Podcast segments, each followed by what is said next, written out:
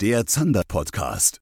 Hier geht's um Themen hinter der Matrix. Willkommen zu einer neuen Podcast-Folge mit mir, Sebastian Hähnel, im Zander-Podcast. Und Zanderfänge sind kein Zufall. Das ist jetzt hier Kernthema für den Podcast. Auf was du achten solltest, auf was ich achte und ähm, wieso du äh, Zanderfänge entweder äh, reproduzieren kannst ne, und regelmäßig und gut fängst, wenn du etwas rausgefunden hast, oder eben es irgendwie überhaupt nicht klappen will. Das ist jetzt hier Thema in den nächsten Minuten. Also, wenn dich das interessiert, dann bleib hier gern dabei.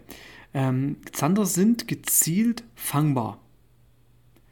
Das klingt jetzt erstmal komisch und naja, klar, gezielt ist ja jeder Fisch fangbar. Also ein Barsch kann ich gezielt fangen, ein Hecht auch, ne? Ist da irgendwie immer das Gleiche, ne? Und Zander wohl auch. Ja, was ich oft höre von Anglern ist, gerade im Zusammenhang mit den Bewerbungen fürs Coaching, ne, man muss sich da ein bisschen bewerben, wir müssen erstmal rausfinden, ob wir dir helfen können, wie wir dir helfen können. Und ich kann nicht jedem helfen, aber wenn ich helfen kann, dann ist das richtig eine Wucht. So. Aber den meisten können wir helfen in ihren Hausgewässern und ihren Situationen. Ne?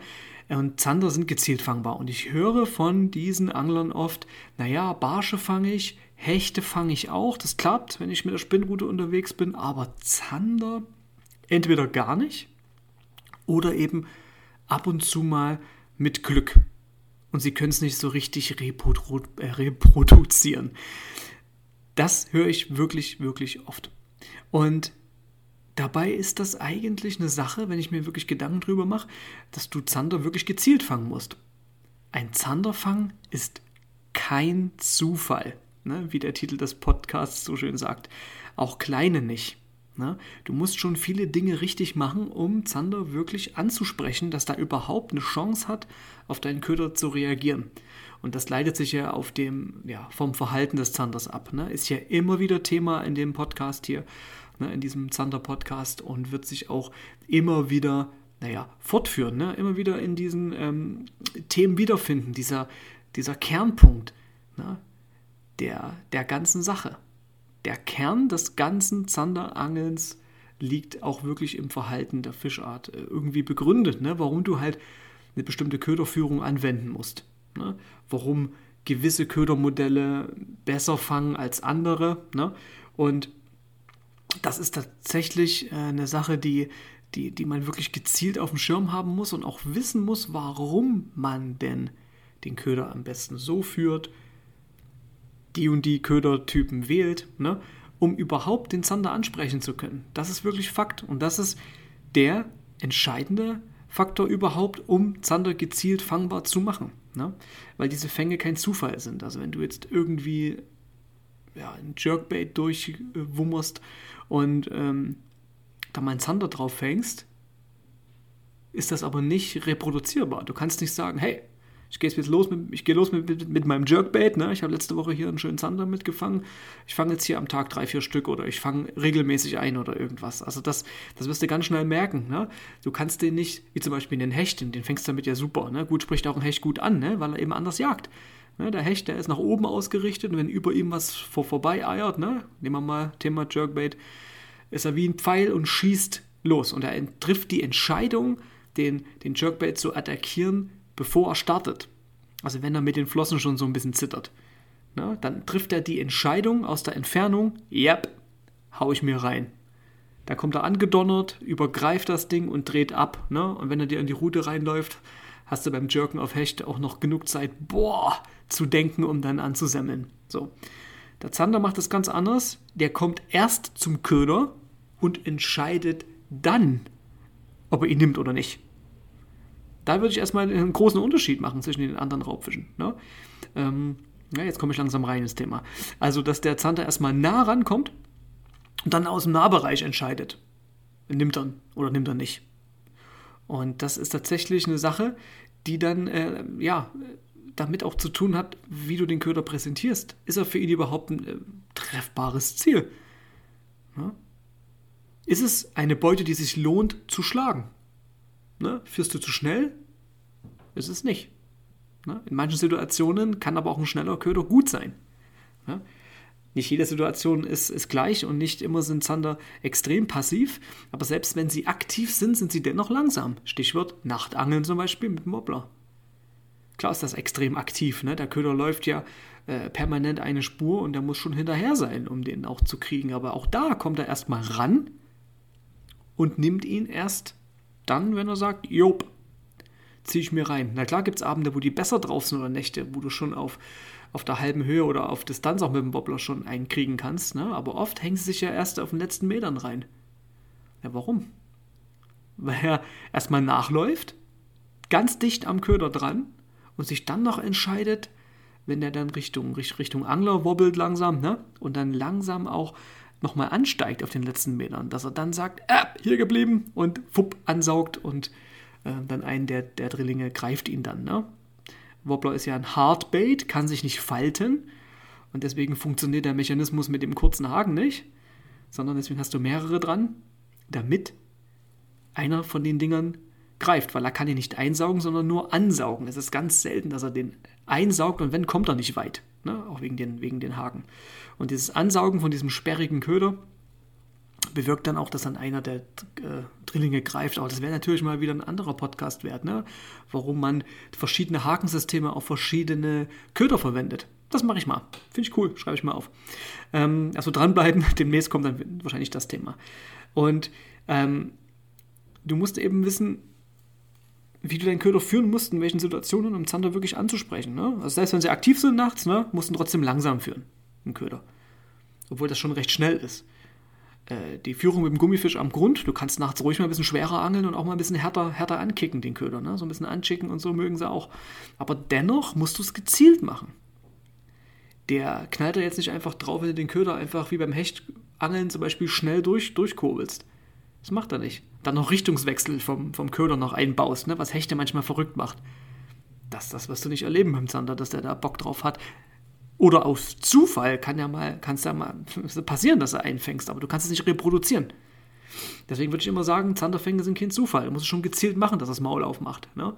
Ein Schwarm Barsche zum Beispiel, wenn einen Wobbler da durchtwitscht, ne, die werden ja wahnsinnig, die prügeln sich ja äh, quasi um den Köder, bis sie ihn irgendwann haben, ne? Hast du bestimmt schon erlebt, ne? Dass da so ein Barschwarm, der dann irgendwie von einem, unter einem Steg oder so hochgepult kommt diesen Wobbler hinterher und sich dann quasi dann so lange drum prügelt, dass, dass einer hängt. Oder du hast einen Aussteiger beim Barschangeln, hast einen dran, dicke, dicke, dicke, dicke, ab, bumm, gleich hat ihn der nächste genommen, hat einen Bam. Du führst den Köder aber die ganze Zeit auf dich zu und immer wieder diese Wolke äh, folgt dem Köder und prügelt sich drum. Das was du beim Zander nicht erleben.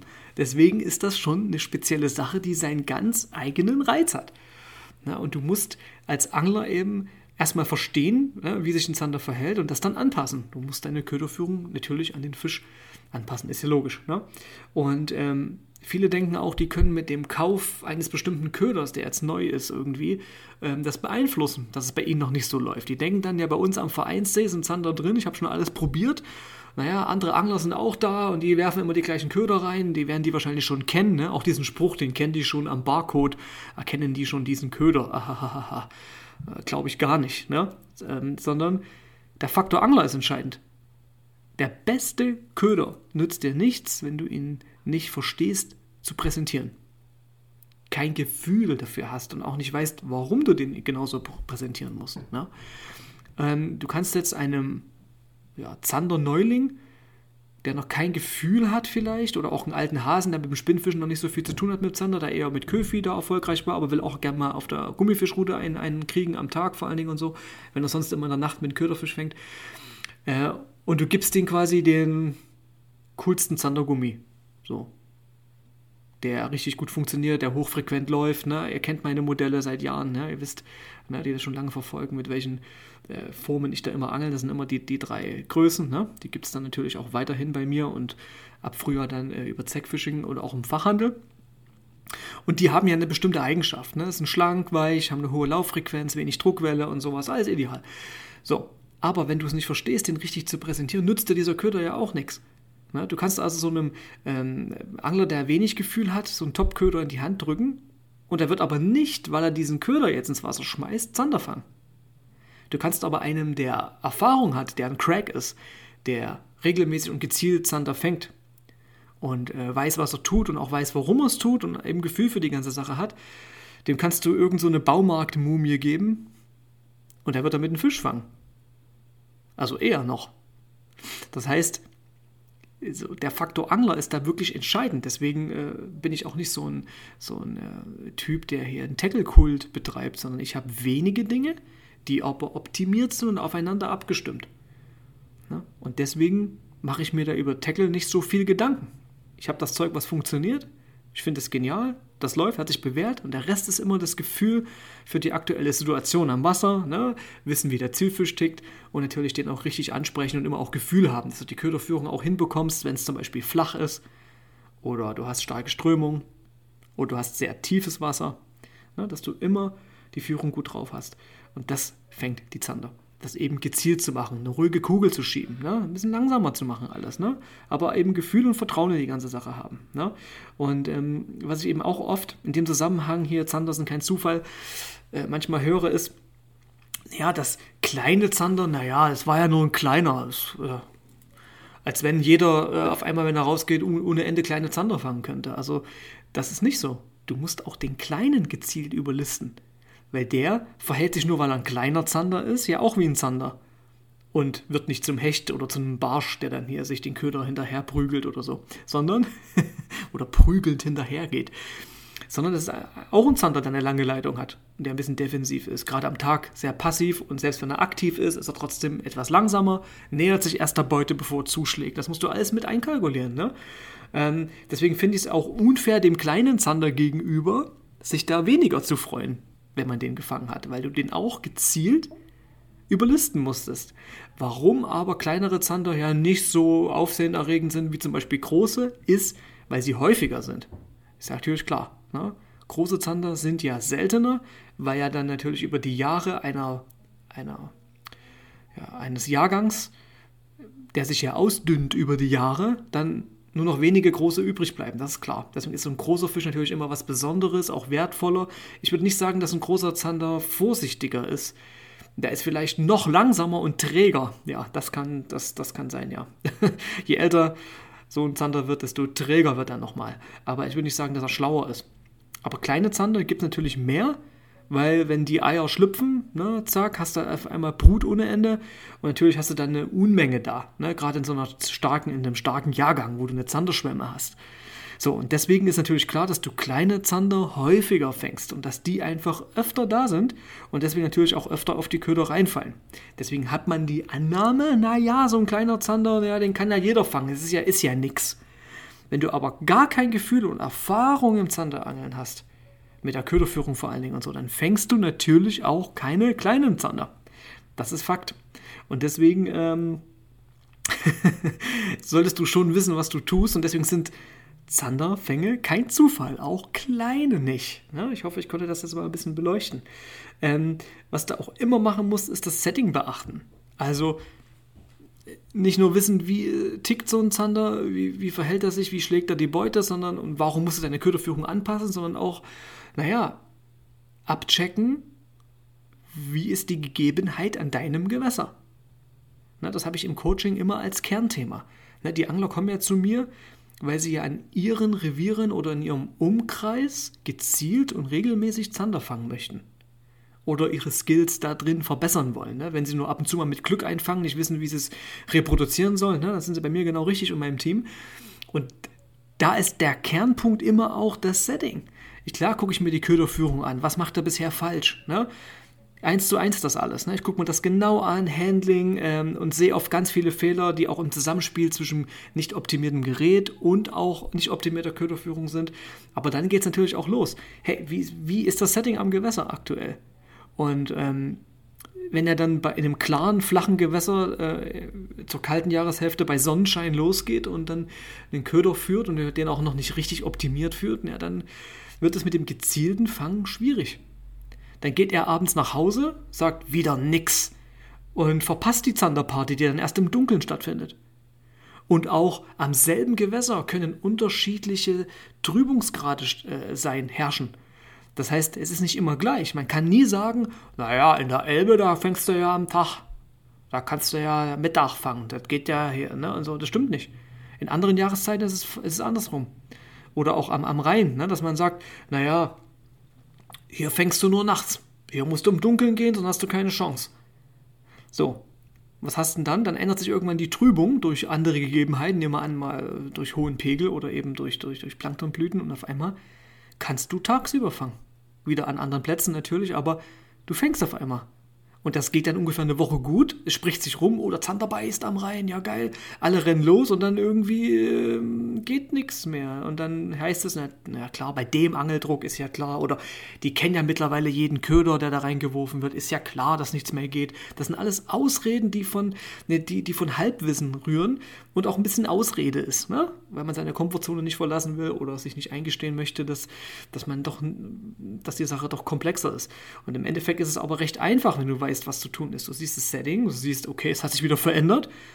Jetzt gehe ich wieder nachts raus. Jetzt stimmt diese These wieder nachts. Deswegen kannst du den letzten Podcast ja nochmal anhören, falls du den nicht gehört hast, mit ähm, äh, äh, wer fängt, hat Recht, ne? wie viel Recht hat man und so. Da habe ich über diese Dinge ja auch gesprochen. Es ähnelt sich ja immer so ein bisschen. Ne?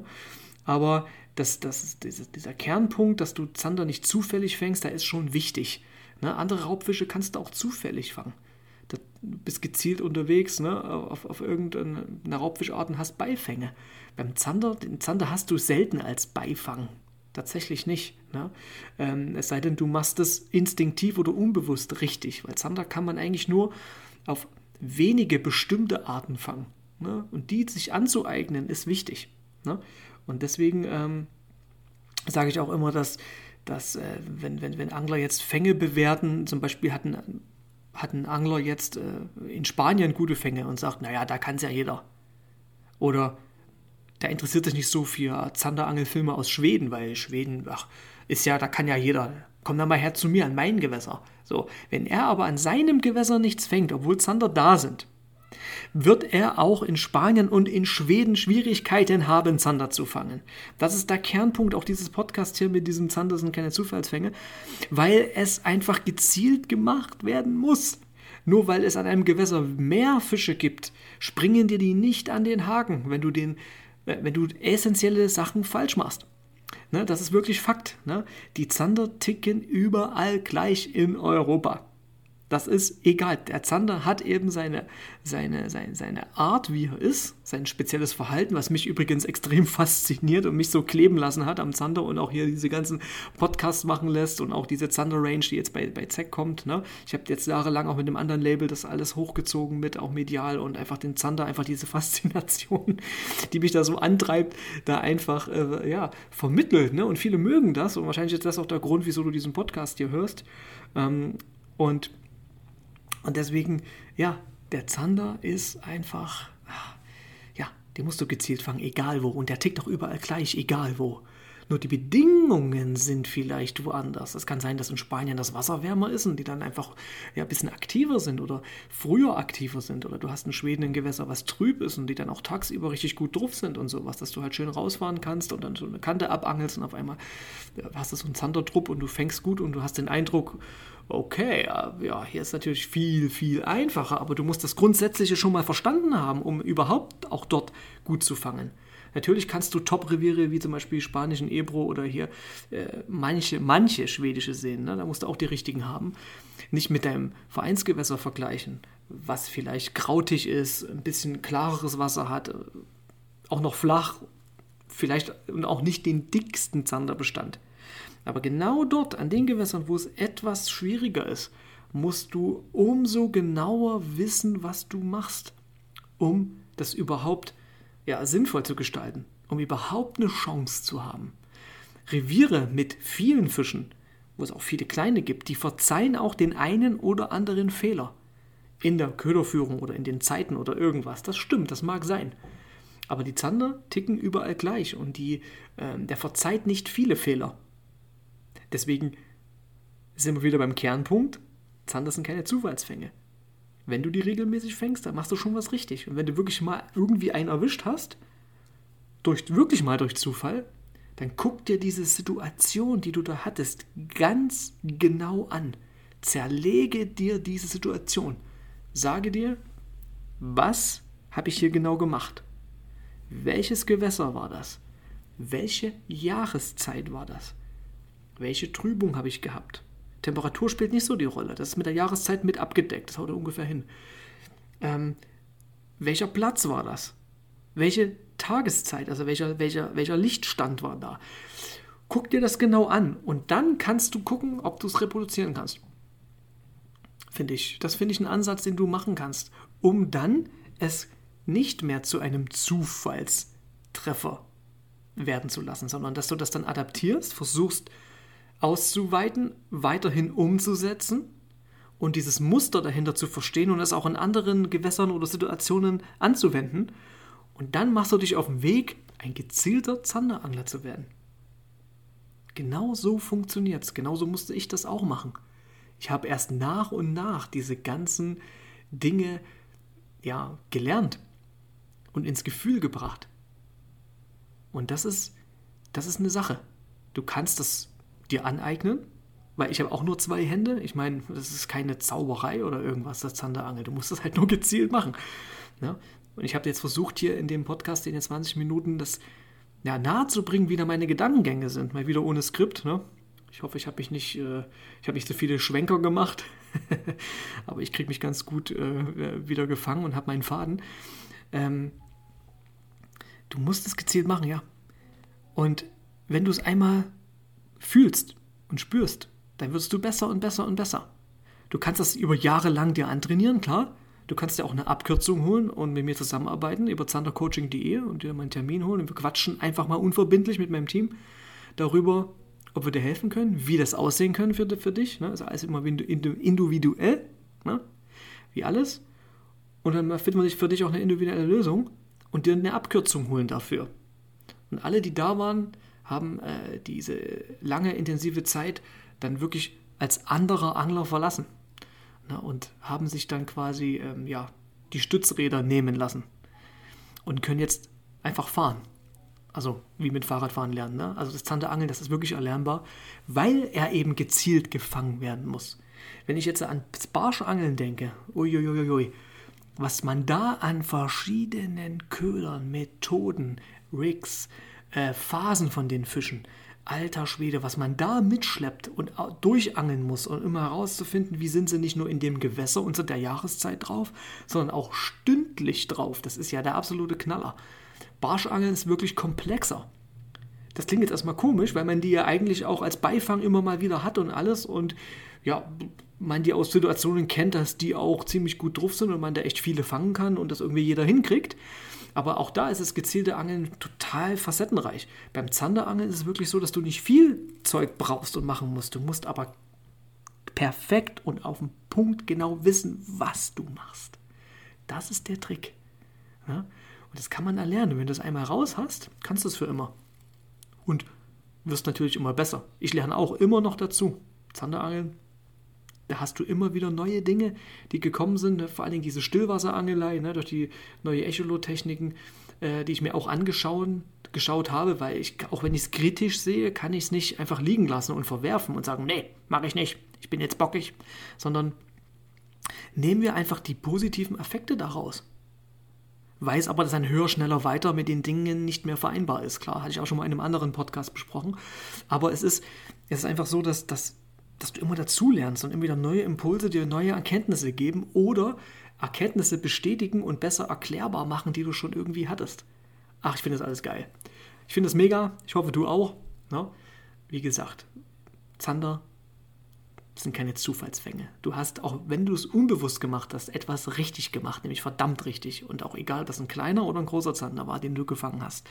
Also achte darauf, geh mit dem Mindset und mit dem Hinterkopfwissen einfach mal ein bisschen durch dein Anglerleben und achte mal mehr darauf, wie das stattgefunden hat, wie du sie gezielt gefangen hast und ob du das reproduzieren kannst. Und das ist wichtig.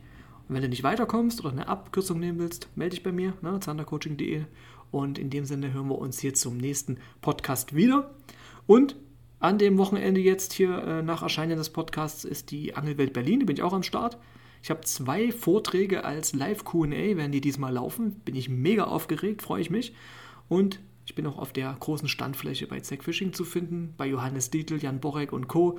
Mr. Waller, alle sind da und werde dort auch ein bisschen hier ja, meine Zander-Philosophie äh, ja, verkörpern, meine alten neuen Produkte hinlegen, zeigen, Ausblicke geben, was so kommt.